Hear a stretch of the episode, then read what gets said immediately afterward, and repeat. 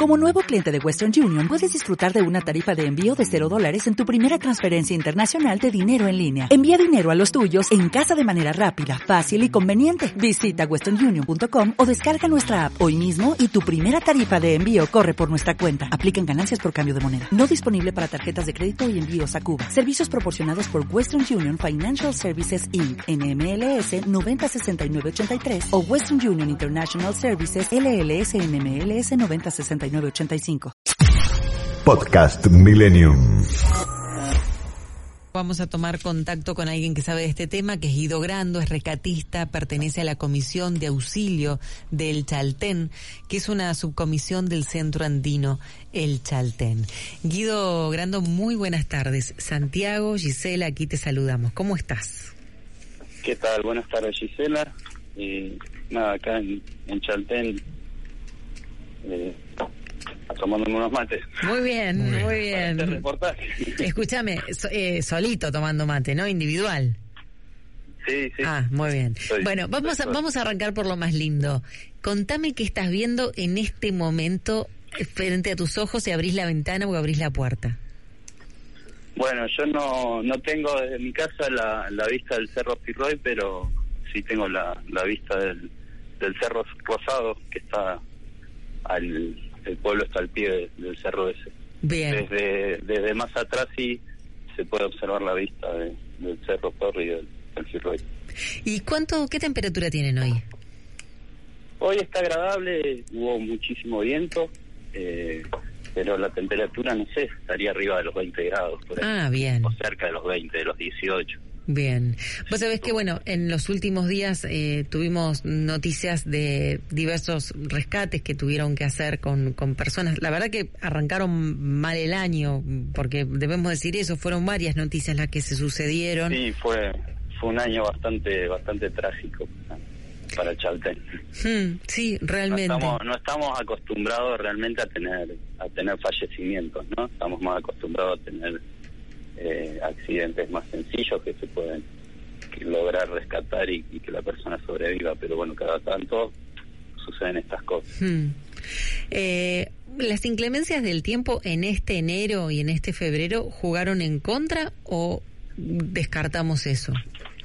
No, bueno, a Chaltén no se le puede culpar la, la inclemencia del tiempo porque realmente estamos en uno de los lugares más difíciles del mundo de escalar, Hmm. justamente por su factor climático. Todas las personas que vienen a escalar acá aspiran a poder escalar una aguja en la Patagonia, que la dificultad en sí tiene muchísimo que ver con el clima, más allá de los factores técnicos que son paredes verticales y de arriba de 600 metros prácticamente todas, eh, que tienen parte de hielo y parte de roca, lo más complicado es el factor climático siempre. Es muy cambiante, muy rápido y, y bueno, de, de una situación a otra, primero que es difícil de predecir y después que de una situación a otra puede puede fallar el pronóstico y bueno, cambiar todo Claro. de repente y colocarte en otra situación o ya saber que viene esa situación y, y la cosa se complicó y bueno, uno no pudo no pudo salir de ahí antes antes de tiempo. Guido, ¿qué es accidente o imprudencia? No, bueno, eh, eso es, es muy difícil, ¿no? De, de, de catalogar. Eh, yo creo que no se puede culpar mucho. Muchas veces hay cosas que no se deberían haber hecho y otras que sí, pero eh, es, es muy difícil hurgar en ese en ese ámbito. Eh, si me decís o si alguien de alguna forma quiere que sea imprudencia, bueno, imprudencia es desde, desde el punto de vista que ya estás haciendo un deporte de alto riesgo, ya podés tomar como que es una imprudencia y vos estás haciendo todo perfecto. Eh, hay que ver si alguien tiene ganas de arriesgarse. Nosotros cuando vamos como escaladores, que vamos a la montaña, uno intenta hacer todo perfecto, pero hay algunas cosas que, que pueden fallar aunque todo haya sido perfecto. Por ahí, desde el punto de vista de, una, de otra persona, ya ven una imprudencia ir a escalar una montaña, por así decirlo, ¿no? Claro. Guido, te podemos preguntar, el otro, el fin de semana vimos un rescate que la verdad todo el mundo estuvo atento, el mundo en, en general, porque se transmitía en directo desde Marruecos, Sí, me, de este niño me, contaron. Ryan. ¿Qué, Ah, de, de- del niño en el pozo. Sí. ¿Cómo, qué- cómo, ¿Cómo trabajaron ahí cinco días? ¿Cómo llegaron a 30 metros de profundidad? No, no tengo idea. Yo, yo la verdad que no, de eso desconozco. Él va para arriba, en realidad acá. Él va para arriba y no para abajo. ¿Sabes qué te quería preguntar? ¿Cuánto se espera para salir a rescatar a alguien? No, se, normalmente se pide, o, dentro de las cosas que uno tiene que llevar a, a un rescate, es una, a, perdón, a un rescate, no, a una escalada es una radio, para que haya todo un, protocolo de comunicación. En este caso, el rescate de, Tommy, que fue hace unas dos semanas, más o menos, o una semana, eh, él llevaba un dispositivo de posicionamiento satelital, que es una alarma satelital, que ahora se está usando bastante, y que uno puede incluso a través del satélite mandar mensajes de texto. Pueden ser que ya están prescritos o escribirlos ahí en el momento.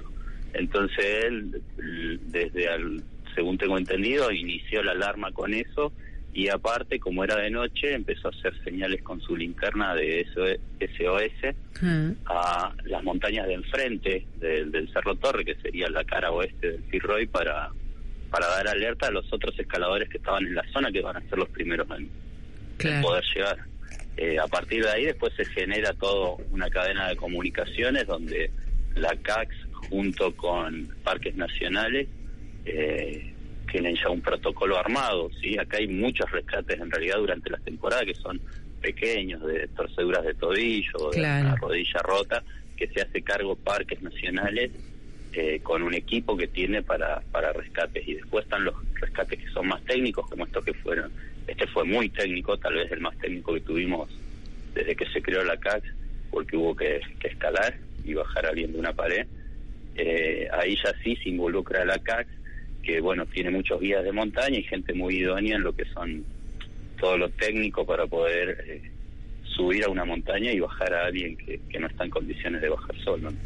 Que, bueno, a partir de, que ustedes empiezan a, recibir esta señal, si es que, digamos, la persona obviamente tiene tiempo de hacerlo y... claro, otras veces se lo ve, otra vez se lo ve la, una persona que está cerca y tiene radio y lo hace esa, esa mm.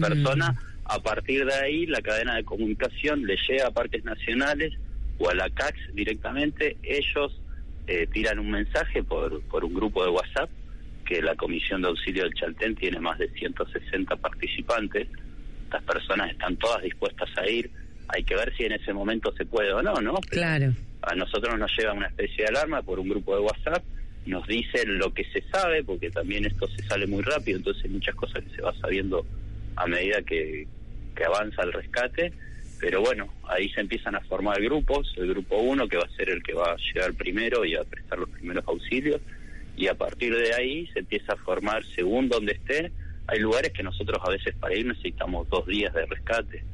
Hubo un rescate acá que ha durado más de cuatro días, ah. ha implicado a más de 80 personas. Todas estas personas en la CAX somos voluntarios, todos van a Donorem y y bueno, ¿no? Poniendo ¿Y qué pasa, por ejemplo, en, en, la comunidad? Porque todos, vos me decís 80 personas, pero cada uno debe tener sus obligaciones o tiene un trabajo. ¿Qué pasa cuando llega ese mensaje de texto y tienen que salir? ¿Qué, ¿Cómo, digamos, eh, ¿Cómo, bueno, ahí cada, uno evalúa su situación. Eh, yo, de mi situación particular, soy papá, así que tengo algunos días que tengo que sí o sí cuidar a mi hijo y después tengo un, un, taller metalúrgico en el pueblo con mis clientes y mi trabajo. Entonces, según cómo esté, evalúo la situación. Siempre mm. trato de ir o, o lo que más me gusta es ir porque uno también disfruta, ¿no? Este servicio de la CAX hay que tener en cuenta que es que tiene, yo creería que 30 años porque desde la década del 90 se empezó a funcionar. Mm. Yo la primera vez que fui a un rescate fue en el año 2005 y, hay gente que los, que los que la formaron o los que la vienen empujando son los mismos estos de típico de años, casi 30 años que tienen, ¿no? Claro. Eh, ¿Vos, ¿Vos te dedicás a escalar? Yo vine al pueblo en pos de escalar y de trabajar en la montaña y bueno, finalmente decidí quedarme a vivir en un trabajo que durara todo el año.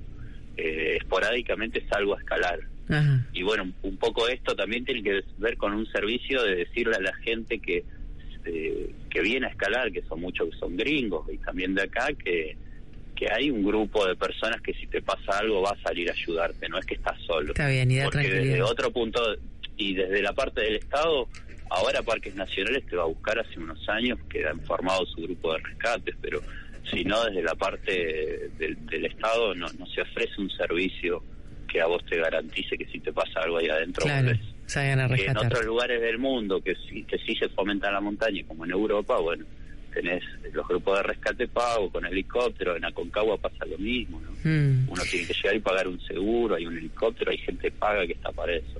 Las personas... la gente es voluntaria y realmente es increíble ver un rescate. Por ejemplo, el rescate de Tommy Aguiló hubo involucradas 53 personas en campo y había por lo menos 20 o 30 personas más esperando por si le llegaba a pasar algo a alguna de esas 53 personas, porque el que tenés grupos que estén alertas por si algunos del grupo, mm. de los grupos que ya fueron les vuelve a suceder un sobreaccidente. ¿no? Una, una verdadera cadena solidaria es lo que se ve allí. Te quería preguntar si se alistan quienes van a, escalar, más allá de llevar la radio y todo, se, digamos, hay un listado de las personas que dicen, bueno, arranco. Es, obliga es obligatorio en el Parque Nacional registrarte para ir a zonas remotas. Hay un registro. A veces sucede que la gente igual no se registra y después el parque, bueno, eh, coloca una multa o algo así.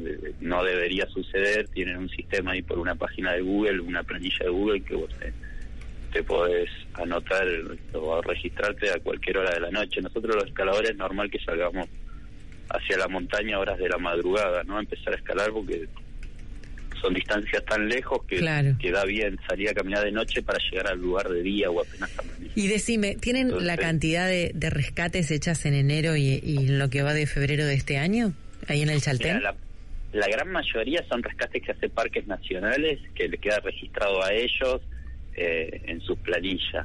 Nosotros eh, mucho no nos enteramos. Ahora en, en esta temporada la CAX, que son los rescates técnicos, ha sido el de Piedra Negra, donde una avalancha agarró a una, a una parejita de escaladores, la chica sobrevivió y el muchacho eh, no se lo pudo encontrar de noche y bueno, y el otro día cuando se lo encontró ya había fallecido.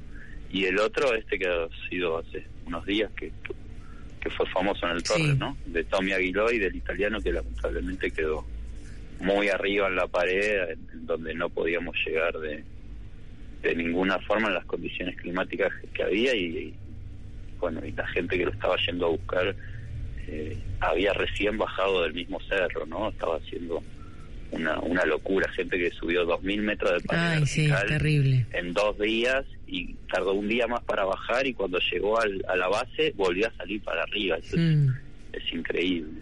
Es solidaridad. solidaridad y, mucho esfuerzo físico, eh, muchísimo esfuerzo. No, a veces excede a la voluntad.